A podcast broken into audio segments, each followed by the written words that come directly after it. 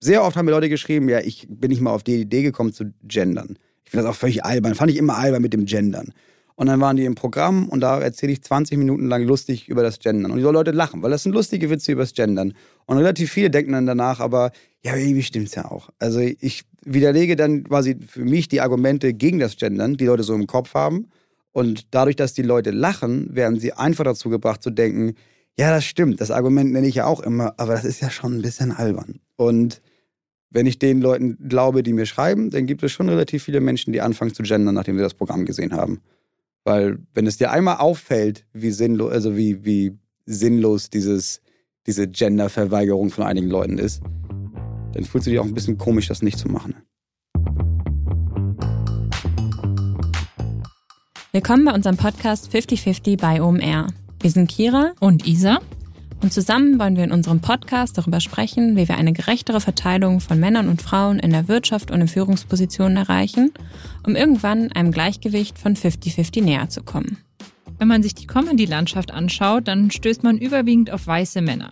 Wieso ist das so? Zeigen sich Veränderungen in der Branche? Und wie nimmt man sich als Comedian gesellschaftskritischen Themen an? Schafft man es, das Publikum von Themen wie beispielsweise dem Gendern zu überzeugen? Unser heutiger Gast ist Moritz Neumeier. Er ist Stand-up-Comedian und behandelt Themen, die einen sonst eher bedrücken, verärgern oder verzweifeln lassen.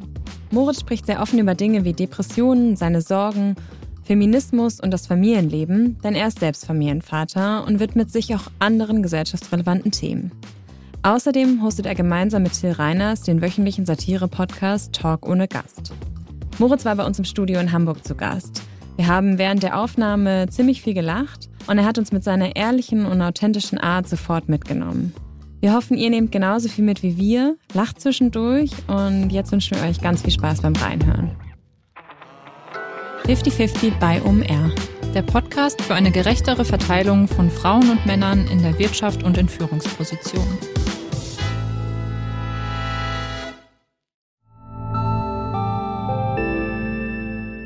Werbung Dein Cloud-Account wurde deaktiviert. Bitte neu anmelden. So oder so ähnlich könnte eine Mail bei dir im Postfach heißen, aber hinter der Webseite, hinter dem Formular steckt kein Tool, sondern ein Phishing-Angriff. Betrüger kommen so an die sensiblen Daten deiner Company und unser Partner SoSafe hilft dir dabei, um das menschliche Sicherheitsrisiko bei Cyberattacken zu minimieren. In den letzten drei Jahren hat nämlich jedes zweite Unternehmen einen erfolgreichen Cyberangriff erlebt und Firmen investieren zwar Zeit und Ressourcen in Firewall und Technik, aber 85% aller Datenschutzvorfälle sind tatsächlich auf den Faktor Mensch zurückzuführen. Und SoSafe hilft durch verhaltenswissenschaftlich fundierten E-Learning, Gamification, intelligenten Angriffssimulationen, Risikoanalysen und Auswertungen dabei eine Human Firewall in deinem Unternehmen aufzubauen. Wenn ihr es testen wollt, auf sosafe.de/slash omr könnt ihr euch kostenlos für eine eigene individualisierte Phishing-Simulation anmelden. Also einfach mal testen, wie eure Klickrate im Unternehmen wäre auf solche Mails. Bisherige Unternehmen hatten da zum Beispiel 30 Prozent. Ihr könnt gucken, ob euer Unternehmen über- oder unterbietet. Alle Infos auf sosafe.de/slash omr. Werbung Ende. Ja, hi Moritz, willkommen im 50-50 Podcast. Wir freuen uns sehr, dass du heute unser Gast bist. Vielen Dank für die Einladung, ey. Wir starten unseren Podcast immer mit der Frage, wann hast du das erste Mal bewusst über Gleichberechtigung nachgedacht? Als äh, mein Sohn geboren wurde, also unser erster Sohn. Wir haben gefühlte 14 Kinder, wir haben drei Kinder. Und als das erste Kind geboren wurde, kam jetzt zum ersten Mal für mich diese Diskussion auf. Also überhaupt nachzudenken. Erstmal, was ist überhaupt Männlichkeit? Weil auf einmal ist da so ein kleiner Typ und die prozentuale Wahrscheinlichkeit, dass er sich männlich liest, irgendwann ist ja relativ hoch. Ja oh Gott, wo kriegt er denn sein Männlichkeitsbild her? Ach, von mir? Oh nein, oh nein. Oh Gott, oh Gott. Und dann habe ich das sehr reflektiert und dann haben meine Frau und ich natürlich sehr reflektiert, ja, wie wollen wir denn jetzt leben? Also was machen wir denn jetzt? Wir haben jetzt ein Kind, wir sind eine Familie, wir kennen uns nicht besonders gut, weil wir kannten uns nur sechs Wochen, bevor sie schwanger war. Und da habe ich zum ersten Mal drüber nachgedacht, okay, was ist Gleichberechtigung? Ähm, warum ist das nicht so gleichberechtigt alles? Und wie kriegen wir das wenigstens schon mal in die Richtung hin, dass, das, dass man denkt, ja, wir sind ja auf dem Weg dahin zumindest. Ja. Ich finde spannend, dass du das bei deinem Sohn sagst. Ich hätte eher gedacht, du hast eine Tochter bekommen und dann hat man eher dieses Gefühl, okay, wie wächst dieses Mädchen, diese Frau langfristig auf und wie hat die die gleichen Rechte wie ich als Mann? Ja, das war noch, das war noch, das war noch mal ein anderes Thema dann. Ja, Ja. das stimmt. Also dann, als das zweite Kind war ein Mädchen und da gab es noch irgendwie die Frage, also da in diesem ganzen Ding von, okay, es gibt Sexismus, es gibt äh, ein komisches toxisch, to toxisches Männlichkeitsbild. Da ist man dann ja auch schon auf die Zahlen gestoßen von, wie viele Vergewaltigungen gibt es in Deutschland, wie viele Prozent der schon 16-jährigen weiblich gelesenen Personen in Deutschland mussten in Kontakt kommen mit sexueller Belästigung, sexualisierter Gewalt. Und dann kam meine Tochter, habe ich gedacht, oh, das ist ja, oh Gott, jetzt weiß ich das alles. Und jetzt weiß ich, dass das wahrscheinlich ihre Zukunft ist. Was kann man denn jetzt dagegen tun? Lass uns noch mal einen Schritt zurückgehen. Für alle, die dich nicht so gut kennen, du bist Comedian. Ja, Wie hat man gar nicht gehört bei den Sätzen, die ich jetzt gerade gesagt ja habe. nicht, Ne? ne? Könntest doch einfach sehr, sehr lässiger Typ sein. Ja, ich bin Ähm. Stand-Up-Comedian, ja. ja, wie würdest du deinen Stil beschreiben? Ähm, auf jeden Fall politisch, glaube ich. Also selbst wenn ich das nicht versuche, wird es am Ende immer irgendwie politisch. Es ist ein kleines bisschen zu ehrlich. Und früher war es sehr hart. Ich würde jetzt immer erstmal aus Prinzip sagen, ja, das sind sehr harte Witze. Aber eigentlich ist es das gar nicht mehr. Aber früher war das, hatte ich so einen sehr harten Humor und jetzt Stück für Stück ist es einfach sehr viel. Es ist ein sehr gefühlsbetonter Humor. Ich glaube, das ist es eher. Hast du das Feedback bekommen, dass es harter Humor war? Oder hast du das selbst über deinen Humor gedacht? Das war mein, mein Ziel vor allem auch. Also ich Okay. fand das am Anfang, ich habe angefangen, da war ich 18 oder so, und dann mit 19 habe ich angefangen, lustige Sachen zu schreiben. Und da gab es dann schon dieses, ich denke über gar nichts nach, ich bin null reflektiert. Ich versuche einfach so richtig zu schocken auf der Bühne. Und das war dann schon dieses Provozieren um der Provokation willen. Und dann hat das zwei, drei Jahre gedauert, bis ich zum ersten Mal gedacht habe, ja gut, so geil ist das halt auch nicht. Und dann habe ich auch ziemlich schnell gemerkt, ach, das verletzt ja auch wirklich Leute, wenn ich das sage. Ja gut, vielleicht ist das auch nicht so cool. Und dann ist es Stück für Stück, würde ich jetzt sagen, es ist immer noch sehr harter Humor, weil das so sehr Gefühle anträgert bei Leuten und so sehr, es ist halt einfach sehr hart, dadurch, dass es ehrlich ist. Aber nach dem Kriterium in Comedy von, boah, das war aber richtig harte Witze, ist es das nicht mehr so wie früher. Was waren denn deine Themen so damals? alles, was tabu war. Also von, damals habe ich noch gesagt, Holocaust, also Shoah, ähm, eigentlich alles, wo ich wusste, Leute sind schockiert und lachen trotzdem, so ein paar davon. Aber das war so, also da waren auch Sachen dabei, die waren sexistisch, die waren rassistisch, da waren einfach Beleidigungen, da war beleidigende Sachen dabei. Es war einfach wahllos. Ich hatte einfach keinen. Also ich wollte, glaube ich, mir und allen beweisen, guck mal, ich habe gar keine Grenze für Humor. Und es gibt auch so gesehen, finde ich, keine Grenze für Humor. Also es gibt kein Thema, worüber man nicht einen Witz erzählen könnte. Auch über die Show gibt es lustige Witze, die aber dann erzählt werden von Menschen jüdischen Glaubens, wo ich denke, ja klar, ihr könnt das machen. Das ist nicht meine Position. ja, damals war der Satz für mich, jede Minderheit hat das Recht, quasi Witze abzubekommen. Und das sehe ich auch immer noch so. Im Umkehrschluss heißt es aber nicht, dass ich über alles Witze machen darf oder Witze machen kann. Aber das war damals der Ansatz von, guck mal, was ich mich alles traue, auf der Bühne zu sagen, bis ich gemerkt habe, ja, ist gar nicht so mutig, du bist einfach ein Arschloch. Das ist das, was du bist, Moritz. Ähm, auf, über dein aktuelles Programm sagst du, wie gewohnt lacht man hier über all die Dinge, die einen sonst bedrücken, verärgern oder verzweifeln lassen. Das Programm ist eigentlich eine einzige Triggerwarnung, die man ernst nehmen sollte. Oder man nimmt sie mit Humor, so wie es Moritz tut, weil das alles ist, was er kann. Witzig sein, wo es weh tut. Was sind denn die Themen, wo wir jetzt über die aus der Vergangenheit gesprochen haben, die du im aktuellen Programm bearbeitest? Also man muss, was die Leute immer nicht wissen, ist, dass der Programmtext für das nächste Programm lange schon geschrieben werden muss, bevor man das Programm eigentlich angefangen hat zu schreiben. Deswegen ist alles immer so sehr vage und sehr, ja, ja, das wird aber auch lustig. aber ich weiß so, ähm, für dieses Mal die Themen, also es ist auch so, es ist wieder so ein bisschen politisch, aber es geht eher so um, es, ist, wird, es wird wieder provokanter, das glaube ich schon, indem ich so linke Gedanken, die es jetzt so gibt, logisch konsequent zu Ende denke und das Ende von, wenn man darüber nachdenkt, wie könnte man die Welt jetzt quasi retten, wie könnte man diesen Klimawandel noch aufhalten, dann ist das Ergebnis, ja, die Hälfte von uns müsste schon tot sein. Also wir sind einfach zu viele Leute und es wäre okay, wenn wir alle auf die Umwelt achten würden, machen wir aber nicht. Und ich spiele mit diesem Gedanken von, vielleicht sollten wir nicht alle immer da sein. Und dann geht es, ähm, ich glaube, es geht vor allem viel darum, warum wir uns als Menschen immer wieder einreden lassen, dass wir nicht genügen oder dass wir nicht gut genug sind oder dass wir noch irgendwas, irgendwas brauchen, um besser zu sein. Und es geht sehr viel darum, um meine eigenen Fehler und darum, wie man das eventuell schaffen könnte, die eigenen Fehler zu akzeptieren, die nun mal jeder hat. Und warum das so ein Tabu geworden ist, Fehler zu haben. Warum wir alle immer so tun müssen, als wären wir der Shit und wir machen das alles richtig und wir sind perfekt. Und alle haben diese Angst davor, nicht perfekt zu sein. Also das heißt, in deinen Programmen geht es eigentlich auch immer um Themen, die dich selbst umtreiben oder mit denen du dich beschäftigst? Eigentlich nur, ja. Also eigentlich sind die meisten Witze, die ich mache, kommen daher, dass ich über irgendwas nachgedacht habe und dann hatte ich Angst oder ich war verlegen oder ich habe mich geschämt oder ich war traurig oder ich war wütend. Und mein, mein Umgang mit irgendeinem Gefühl ist, dass ich darüber einen Witz mache und dann packe ich das auf die Bühne. Und gibt es dann so Situationen, die du schon aufschreibst oder notierst, während sie passieren? Oder ist das so, du lässt das Jahr Revue passieren und guckst, was passiert ist? Dieses Jahr, durch Corona, ist es das erste Mal anders. Weil eigentlich ich, mache ich einmal im Monat so eine Show einfach mit ein paar Leuten für mich, damit ich jeden Monat neues Material testen kann. Mhm. Und da ist es meistens, ach, was ist mir denn, meistens ist es der, der, Abend davor und ich merke, oh nein, scheiße, morgen ist das, ne? Ich brauche 40 Minuten Material. Und dann denke ich noch so 10 Minuten aus und dann mache ich eine halbe Stunde Impro, weil ich habe einfach, ich bin niemand, der irgendwas arbeitet. Ach krass. Und dann kommt aber ja automatisch das, was, was mich seit dem letzten Mal beschäftigt hat, kommt dann automatisch auf die Bühne und dann versuche ich das Stück für Stück lustig zu machen.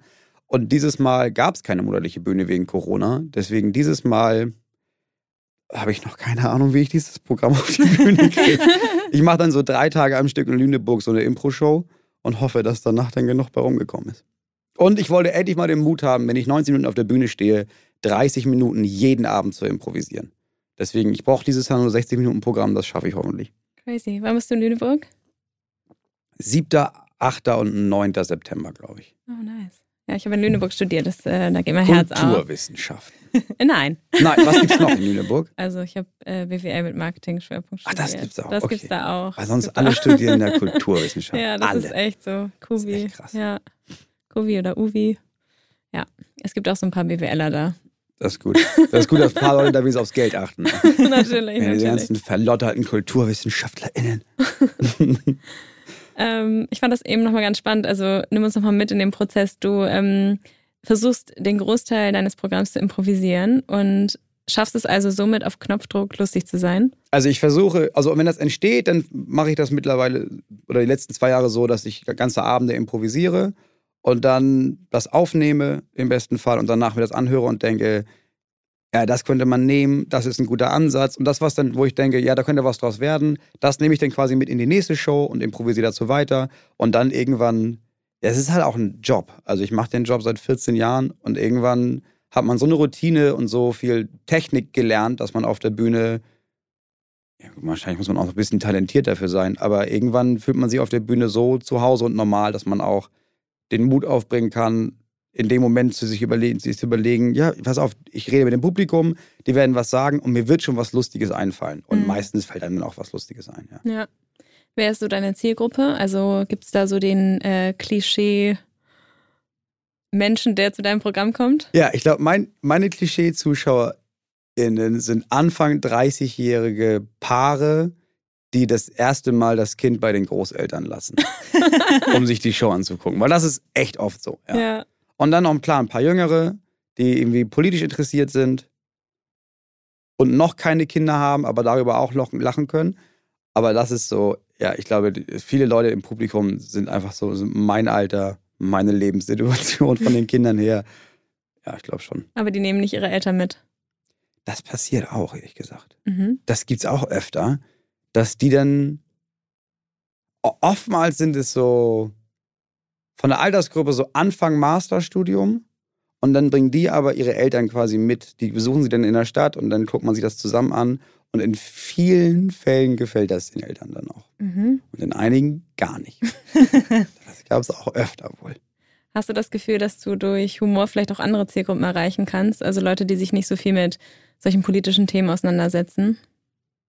Ich glaube, mh, ja, ich glaube, dass es viele Leute gibt.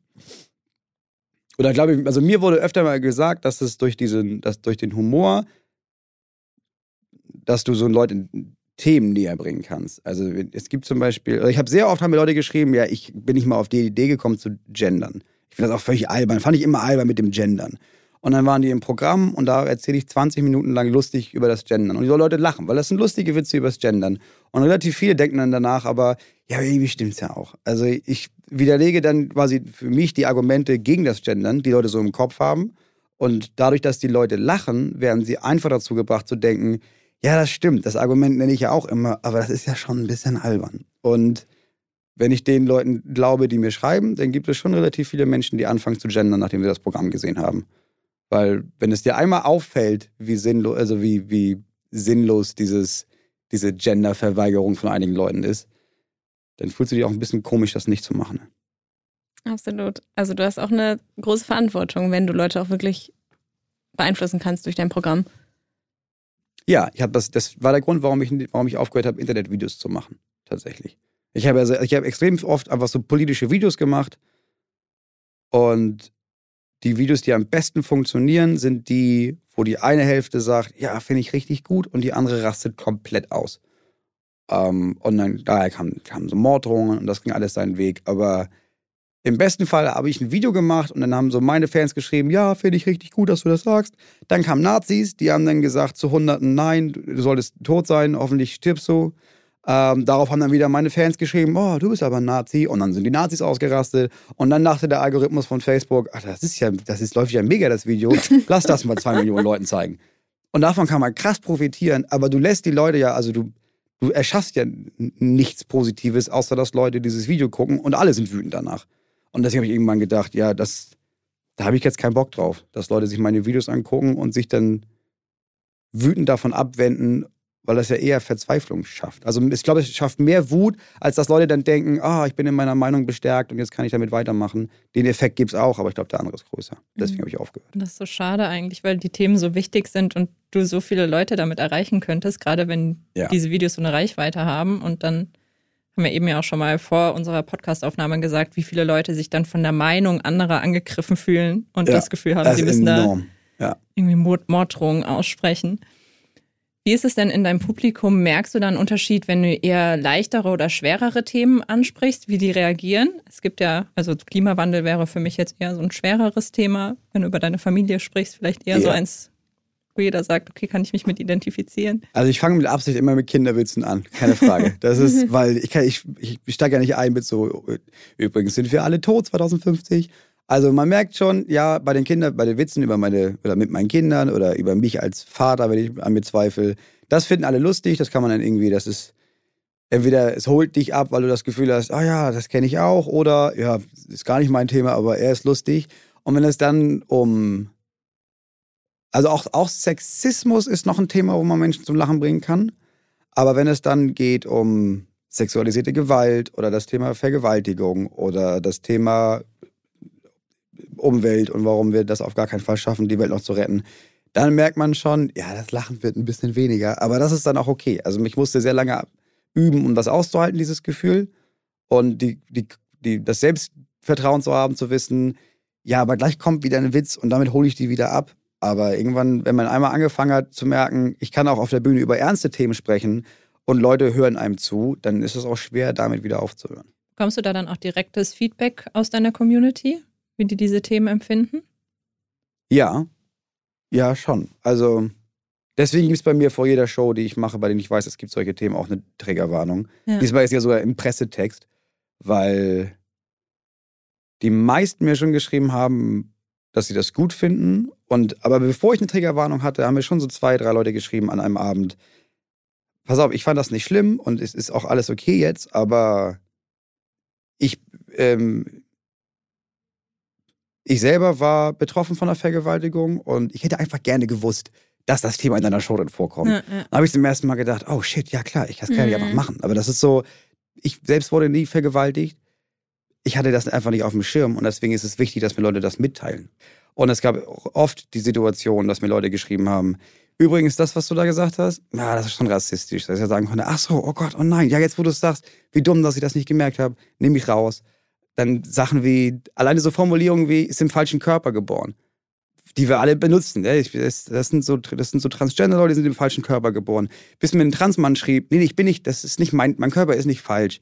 Ich bin, das klingt so, als wäre ich im, als wäre mein Körper falsch. Das, dann hat er mir erklärt, dass das, dass das nicht so ist. Dann habe ich gemerkt, ja gut, dann, dann ändere ich die Formulierung. Aber darauf bin ich halt angewiesen, dass das Publikum konstant Ja. mir sagt, was es von der Show hält. Und dann kann ich danach entscheiden, ob ich denke, dass das geändert werden muss oder nicht. Meistens muss es geändert werden, ehrlich gesagt. Frustriert dich das oder findest du es anstrengend oder bist du eigentlich sehr dankbar für Nee. das Feedback? Das Feedback finde ich super. Ja. Also wenn mir jetzt jemand schreit, boah, du bist der Grund, warum Deutschland stirbt, hoffentlich verbrennt deine Familie, das ist kein konstruktives Feedback. Aber wenn mir jemand das schreibt und irgendwie sagt, also meistens schreiben wir nicht mal, du musst das ändern, sondern pass auf, ich bin betroffen von dem Thema und ich verstehe, warum du das sagst, aber wenn du das sagst, fühle ich mich so und so, dann hilft mir das enorm weiter. Ja. Auf jeden Fall. Ähm, ich habe mir relativ viel von dir bei YouTube und Co. angeguckt und ähm, vor einiger Zeit hattest du ein paar Videos veröffentlicht unter dem Titel von Mann zu Mann. Ähm, das ist, glaube ich, Uh, ist her, nichts ja. mehr Aktuelles, Nee. aber ähm, trotzdem auf jeden Fall ganz spannend.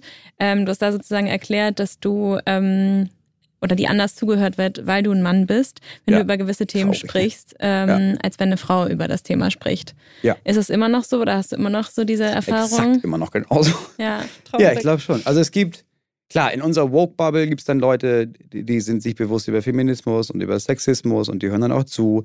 Aber außerhalb dessen, ja, ich glaube, ich habe jetzt in letzter Zeit, doch vor zwei Wochen, ich sage nicht wer, aber ich habe vor zwei Wochen mit jemandem gesprochen ähm, und ich habe mich mit ihm unterhalten über, ja, es war Gendern, glaube ich. Und am Ende von dieser Diskussion meinte derjenige dann, ja, da habe ich nie drüber nachgedacht. Das stimmt, da denke ich mal drüber nach. Und dann ging er raus und dann saß die Frau, die mit ihm aber sonst zusammenarbeitet hat, und meinte, ich rede seit einem Jahr mit dem Typen über dieses Thema. und ich wurde immer nur belächelt von ihm. Da habe ich gemerkt, ja klar, also das ist, gibt extrem viele Männer und so scheiße das ist, das ist per Definition Sexismus. Wenn eine Frau erzählt, ey, es gibt Sexismus, dann denken die, ja, die Alte erzählt hier wieder, ne? Aber wenn ein Mann erzählt, es gibt Sexismus, denkt man, ah ja, da höre ich mal zu, das ist ein spannendes Thema. Und so furchtbar das ist, denke ich, ja, aber das kann ich ja nutzen, weil ich bin ja ein Mann. Also ich kann ja, wenn ich über Feminismus rede, hat das für einige Männer mehr Gewicht, so traurig das ist. Ja. Und wie nutzt du das? Also nutzt du das in deinem privaten Umfeld auch stark oder sind da auch alle in dieser Vogue-Bubble, wie du es beschrieben hast? Nee, also ja, viele schon, aber dadurch, dass man, dass ich, also bei jedem, quasi bei jedem neuen Projekt, das ich jetzt zum Beispiel künstlerisch mache, was ja die Bubble ist, in der ich mich auch bewege, gibt es immer ein, zwei Personen, die das jetzt mal ganz anders sehen. Und mit denen, da kann man sich darüber unterhalten. Aber in, mein, so in meinem privaten Umfeld, ja doch, meine Freunde sind schon recht woke, das ja. Aber so in der Dorf, Dorf, in dem ich lebe, ich sag mal noch nicht alle. Da ist noch viel auch nicht sehr. Da schlafen noch sehr viele Leute, sag ich mal. Da merkt Hast man schon einen Unterschied, ne? Zwischen Dorf und Stadt. Ja, ich glaube in der Stadt, ich war, ich habe lange nicht in der Stadt gewohnt. Ich weiß nicht, wie das da ist, aber auf dem Dorf, ja, das ist halt einfach mit deren Leben einfach relativ wenig zu tun. Hast du überhaupt NachbarInnen? Du hast eben erzählt, du wohnst sehr auf dem Dorf-Dorf. Ja, ich habe, äh, wir haben eine Nachbarin und ihren Sohn und dann hinterm Wald wohnt noch jemand und dann kommt noch mehr, und dann kommt ein Dorf, also dann kommt unser Dorf. Ich habe jetzt so direkte NachbarInnen, nein, nicht wirklich, ja doch eine halt, oder zwei und das war's. Krass, ja. Aber gibt Stammtisch und so, also man sieht sich dann öfter im, im Dorf mal. Und da gehst du auch hin. Ja, das ist schon, also wir hatten echt das Glück. Wir haben einfach dieses Haus gekauft, ohne das Dorf zu kennen. Und wir hatten richtig Glück. Also es ist schon, weil da sind extrem viele Leute hingezogen in den letzten 10, 15, 20 Jahren, die alle irgendwie so aus Berlin kamen oder aus Hamburg kamen oder von irgendwo kamen und sich dachten, nee, lass mal jetzt aus der Stadt raus, jetzt haben wir auch Kinder und sowas. Und das ist ein extrem nettes, solidarisches Dorf, das wirklich auch wild gemixt ist, von, vom Alter her, von den Berufen her, von es ist einfach so wilder Mix, aber da ist dann Stammtisch. Einmal, in, einmal im Monat ist Frauenstammtisch, einmal im Monat ist gemischter Stammtisch. Und das ist immer geil, es macht immer Spaß da. Cool. Es sind immer lustige Themen, die sind alle immer. Und das ist auch, also auch, also die Solidarität auf dem Dorf ist halt noch viel krasser, glaube ich, als in der Stadt. Weil du bist ja auch wirklich darauf angewiesen. Also Ja. ich bin extrem, selbst wenn ich ihn nicht mag, bin ich darauf angewiesen, dass wäre gut, wenn er mir noch hilft, weil ich brauche ihn dafür. Und andersrum eben auch. Wir haben eben schon ein bisschen über das Gendern gesprochen und Ja. ähm, in einem Video hattest du auch mal gesagt, dass äh, deine Kinder beispielsweise schon besser gendern als du. Ja. Ähm, ich weiß nicht, ob es immer noch so ist. Ähm, Es wird weniger traurigerweise. ja. Je weil die, in älter die, sie die gehen in die Schule. Die Ja. haben andere Einflüsse jetzt. Und Ja. da macht das keiner. Mm, Die Eltern, äh, die, die LehrerInnen schon. Ja. Also es ist eine freie Schule und die, ändern- die achten sehr auf Gendern, aber die anderen Kinder nicht. Und je mehr er jetzt mit Kindern rumhängt, desto mehr hat mein ältester Sohn, das hört jetzt langsam wieder auf. Also es ist, es ist nicht mehr bei jedem Wort, sondern man merkt so zwischendurch, ah, da gendert er auf einmal nicht mehr. Und meine Tochter, doch, die, die gendert immer noch konsequent. Aber es ist ja auch klar, also die, hat das, die kennt das nicht anders. Wir haben angefangen zu gendern vor ihrer Geburt. Das heißt, sie kennt zu Hause, sie kennt nur Gendern. Ja. Und das macht es halt für sie, das ist natürlich einfach eine völlig, das ist halt völlig natürlich. So redet man einfach dann. Wie alt sind deine Kinder? Zwei, vier und sieben. Krass. Oh, ich muss auch sagen, kurz vor drei, kurz vor fünf, kurz vor acht. Ist hier wieder, bin ich mir vier. Ich weiß nicht, wann das hier rauskommt, aber nächste Woche Geburtstag. Meinst du, deine Tochter hört das?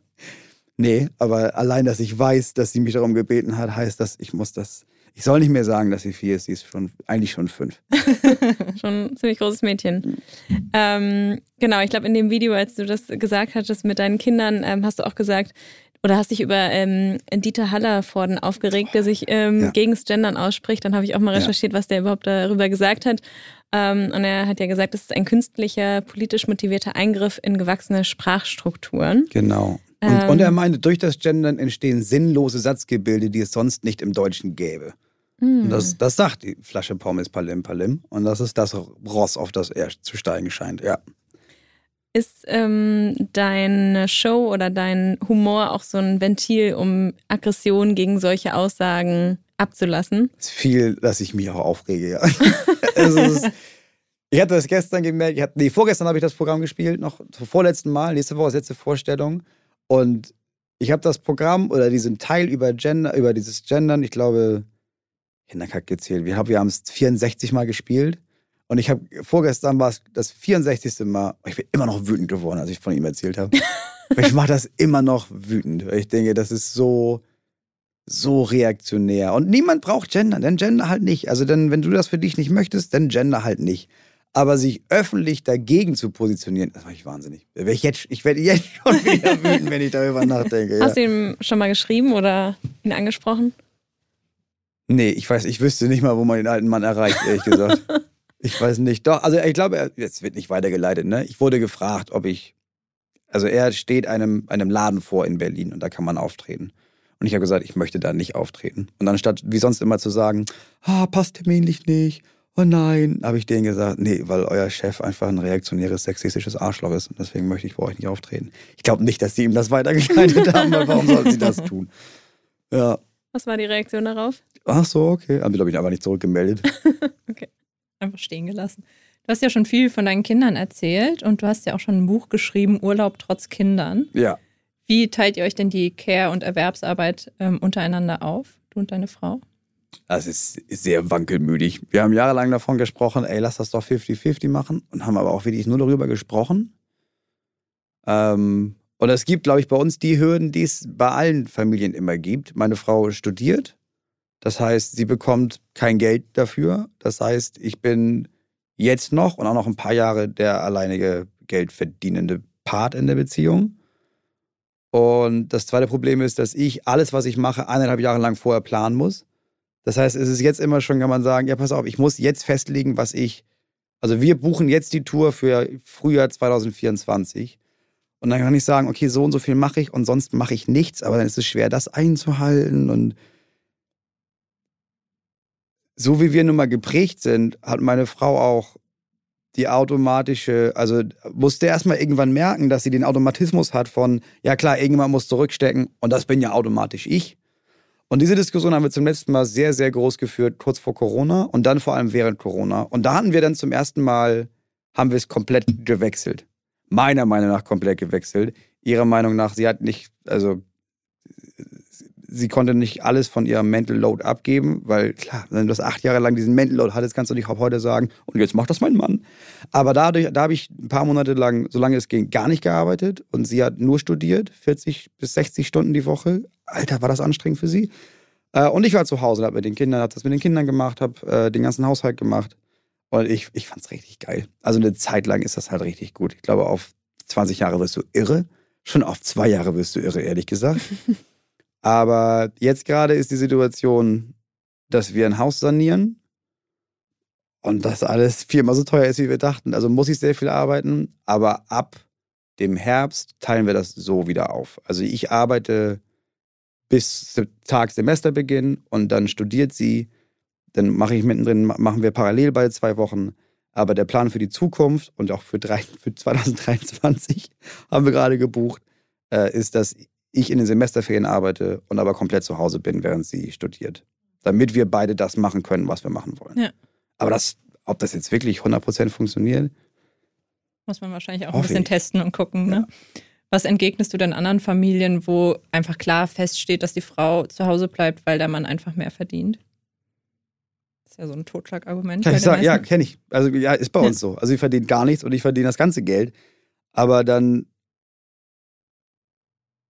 ja, also das kommt drauf an. Ich kenne auch, ich, ich kenne jetzt, ich kenne zum Beispiel zwei Frauen, die sagen, ja, aber also ich will nicht arbeiten, habe ich keinen Bock drauf. Hab ich, ich bin das, mag ihn gerne zu Hause.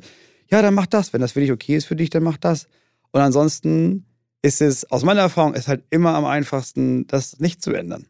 Also es ist halt natürlich für mich am einfachsten zu sagen, für mich ist es am praktischsten, wenn meine Frau zu Hause das alles macht und ich gehe arbeiten. Das ist halt mega bequem.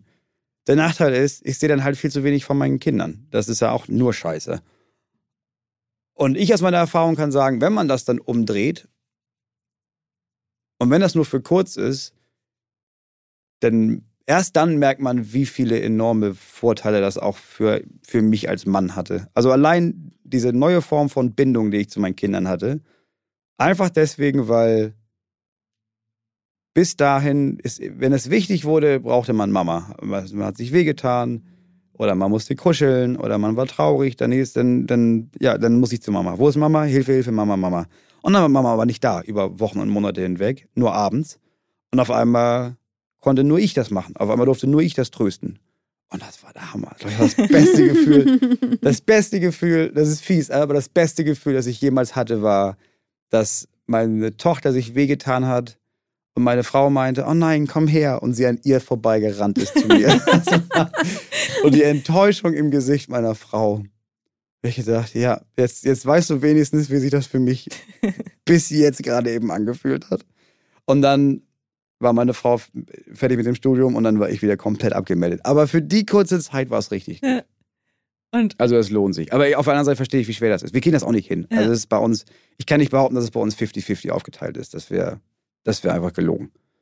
Wir versuchen das immer wieder und dann verlieren wir es aus dem Blick und dann ist es wieder nicht so und dann muss man irgendwann wieder merken, ach scheiße, ja, jetzt müssen wir wieder von vorne anfangen, das zu versuchen. Aber ich möchte nicht aufhören, das zu versuchen zumindest.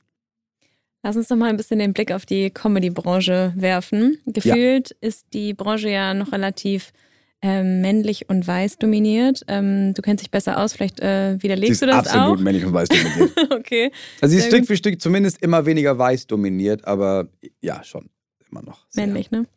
Männlich, über, überhaupt keine Frage. Ja.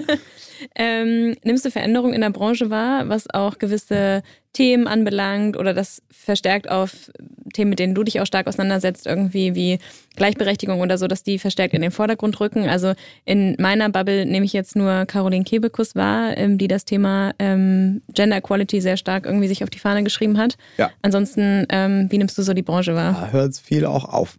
Ja. Also es ist so wenig, dass ich gestern oder vorgestern gespielt habe in dem Laden und da war ein Flyer von jemandem, ähm, der ein ganzes Programm hat zum Thema Feminismus. Und ich gedacht, krass, das ist, das, das gab's, das, das haben wir gar nicht gesehen. Das wollte ich mir jetzt angucken, was der so macht. Aber es ist, nee, es ist immer noch erstaunlich wenig. Und ich verstehe nicht, warum. Also ich, ich werde ganz, ganz oft eingeladen zu dem Thema, dass ich zwischendurch schon denke, ja, warum denn immer, warum denn immer ich? Ja, weil ich, da- ich glaube, ich bin doch der Einzige den, in der Comedy-Branche, der in der Häufigkeit über dieses Thema redet, was auch, was einfach dumm ist. Weil ehrlich gesagt, also voll viele wollen das hören. Also du hast eine riesige Community, die sich, die sich denkt, ja cool, lass uns darüber Witze hören. Aber irgendwie machen das immer noch sehr wenige. Also du nimmst eigentlich gar keine Veränderung in der Branche wahr. Ich habe schon das Gefühl, dass die auch die, die ganze Stand-up-Community, das wird schon woker. Also es wird schon mehr darüber nachgedacht. Ja, vielleicht durchforsten wir mal unser eigenes Programm, ob nicht vielleicht doch ein bisschen was einfach nur rassistisch ist. Vielleicht nehmen wir das mal raus. Ähm, was aber, glaube ich, vor allem daran liegt, dass immer und immer mehr Leute im Publikum das erwarten. Oder immer mehr. Es wird sehr gezetert über dieses Cancel Culture, man darf gar nicht mehr sagen. Ja. Und erstens stimmt das nicht, niemand wird gecancelt in diesem Land. Es gibt keinen einzigen Namen, der mir einfällt, der zu Unrecht mal gecancelt wurde. In den meisten Fällen, wo man sagt, die wurden gecancelt, waren diese Menschen danach noch sehr viel berühmter als vorher. Ähm, Finn Kliman wird gerade gecancelt, aber nicht aus, nicht aus politischen Gründen. ähm, sondern ich glaube, das Publikum ist immer mehr und immer mehr dabei zu sagen, ja, aber pass auf, sei doch ohne das lustig. Also mach doch mal, red doch mal über irgendwas, über was Wichtigeres als Autos oder sowas. Ja. Also in der Richtung, glaube ich, wird es, wird es schon immer besser. Und das, also das sind schon immer und immer mehr, zumindest nicht komplett hetero-weiße Menschen auf der Bühne. Mhm. Weil das war früher, wenn man früher, als ich 15 war, Quatsch Comedy Club geguckt hat, gab es die und Kayayana und das war's. Und Hella ja. von Sinn. Ja, es gab und dann, ja klar, die ganz, also ganz oben gab es dann ja auch Anke Engelke und Stimmt, ja. Annette Frier und sowas. Die waren ja auch echt bekannt, aber ich weiß nicht, ob es mehr Frauen wären. Dafür bin ich zu wenig unterwegs auf so den kleinen Stand-Up-Bühnen. Bist du auch im Fernsehen zu sehen eigentlich? Ja. Gar nicht. Doch? Ja, immer mal. Ja, jetzt gerade ja, durch Corona ist das mehr geworden. Aus mhm. der Angst von, das ist das Einzige, was bleibt, wenn sie wieder dicht machen. Deswegen, ja, gibt es immer mehr Ideen Gute für Fernsehen. Ja. Entschuldigung, kann ich noch irgendwo Geld verdienen, weil das ist Corona. Hallo, dann gehe ich doch da nochmal hin. ja, und jetzt habe ich eine sehr große, oder, ja, im Herbst kommt eine große Tour und deswegen mhm. machen wir jetzt noch viel, so viel Fernsehkrams wie möglich, weil vielleicht bringt das nochmal was, ja. ja.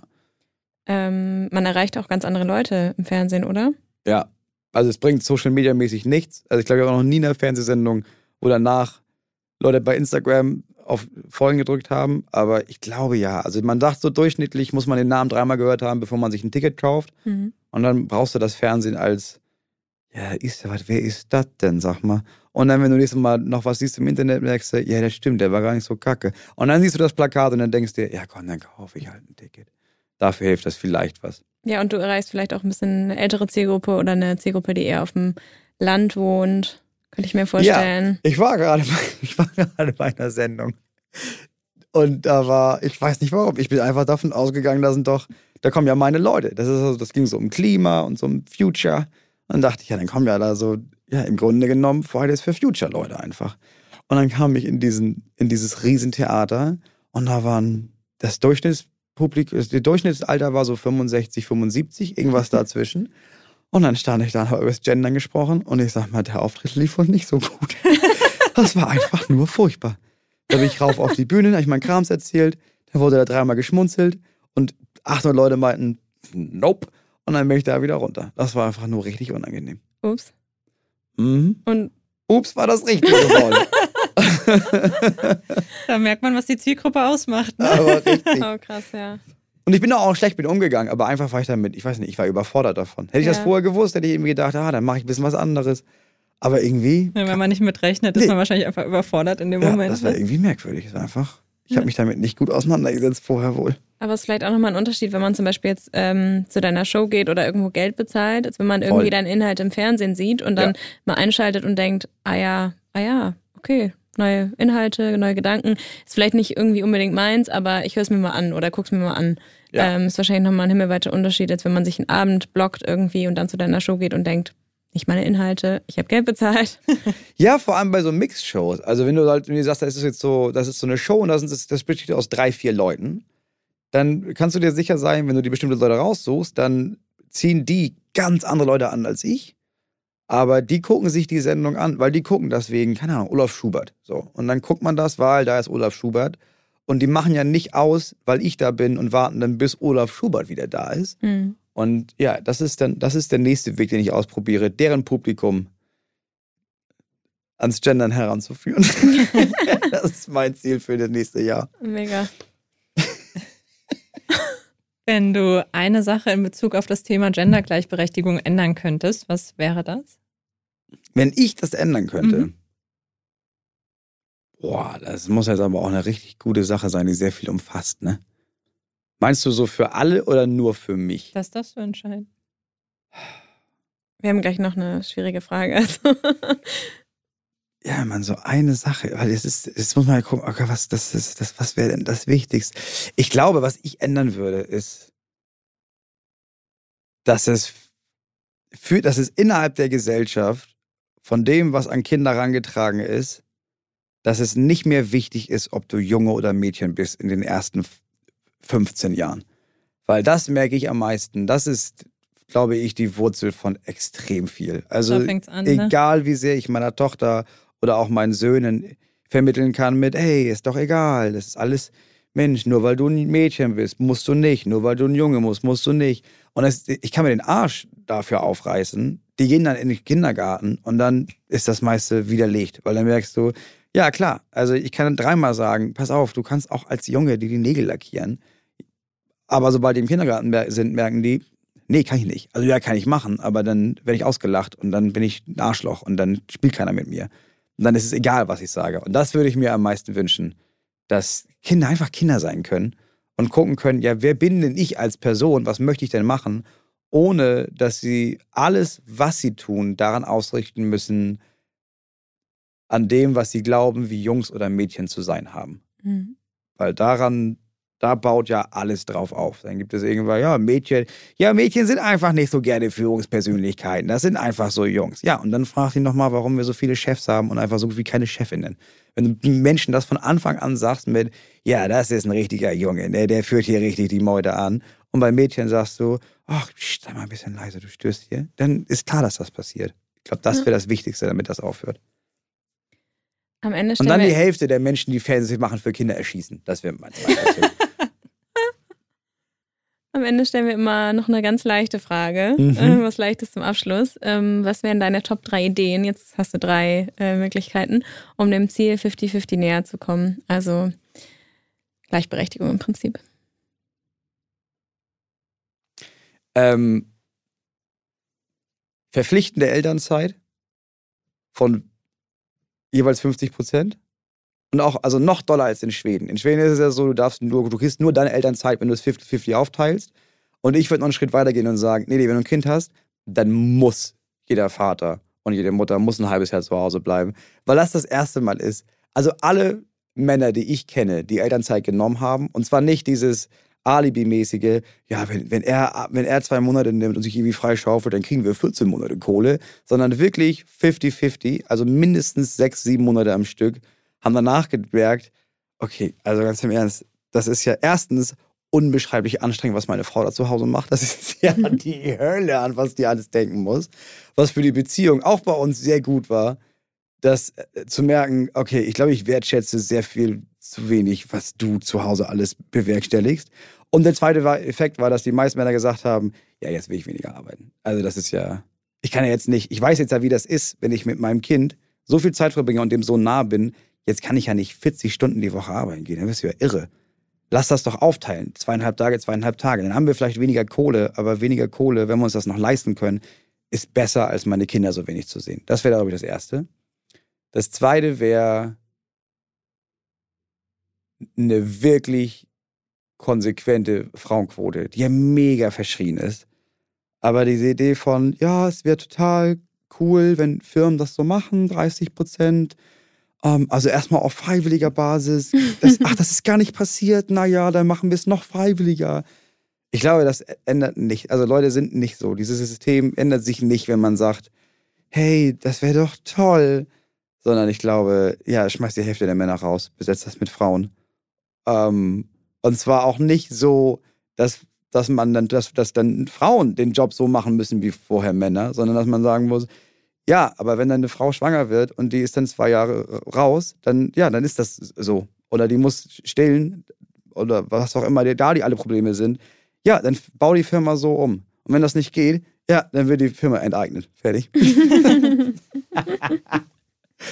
und das dritte ist, dass die ganzen sogenannten Frauenberufe, nämlich das, wo man, mit, wo man Menschen hilft, anstatt dem Kapital zu helfen, weil das sind ja Frauen- und Männerberufe. Entweder ich versuche aus mehr Geld, das gezaubert wurde, noch mehr Geld zu zaubern, oder ich sorge dafür, dass Menschen nicht sterben oder irgendwelche Sachen lernen, dass die Eine Männerquote bekommen. Nee, das auch nicht. Ich glaube, es gibt, ich, also wenn du denen vernünftig Geld bezahlen würdest und nicht 100 Milliarden ausgibst für Panzer, sondern für ErzieherInnen, Passiert es automatisch. ja, viele Männer, die ich kenne, die würden sagen, ja klar, ich Kinder gerne, aber ich habe keinen Bock, so viel nicht zu Geld zu verdienen, dann mache ich lieber irgendwas anderes. Also es ist einfach, es ist einfach kriminell, wie, wie, wie die mit Abstand wichtigsten Menschen, die Leute pflegen oder Leute erziehen, einfach unterirdisch bezahlt werden. Ja, das ist einfach, und deswegen sind das Frauenberufe, weil Frauen immer gesagt wird, ja, für dich, Geld ist nicht wichtig, wichtig ist, dass du dich da um Leute kümmerst. Und Männern gesagt wird, ja, du musst richtig viel Kohle verdienen, du musst die, musst die Familie versorgen. Das ist für dich der wichtigste Job. Ich glaube, das wäre das Erste. Das wären, das wären so drei, das wären drei Anfänge, sag mal. ja, mega. Vielen Dank. Es hat Spaß gemacht. Ähm, wir sind schon am Ende angekommen. Das ging richtig schnell. Richtig schnell. Richtig viel geredet. Ja. Ist ja richtig unangenehm als einziger Mann in so einer Dreierrunde. Wir nur Reden, ey. Aber das war dein Job Mann, heute. Mann, wir interviewen dich ja. Wir wollten über, über deine Inhalte was hören. Ähm, ja, cool, dass du hier warst und äh, viel Erfolg bei deiner Show auf jeden Fall. Danke für die Einladung. Danke, dass du da warst. Wir hoffen, euch hat die heutige Folge mit Moritz gefallen. Bucht euch unbedingt ein Ticket, wenn er mal in eurer Stadt eine Show spielen sollte. Wir sind spätestens seit der Aufnahme große Fans von ihm. Und wenn euch gefällt, was wir hier machen, freuen wir uns wie immer sehr, wenn ihr uns mit fünf Sternen bei Spotify bewertet, uns eine Rezension bei Apple Podcasts da oder auch gerne den Podcast an eure Freundinnen weiterempfehlt.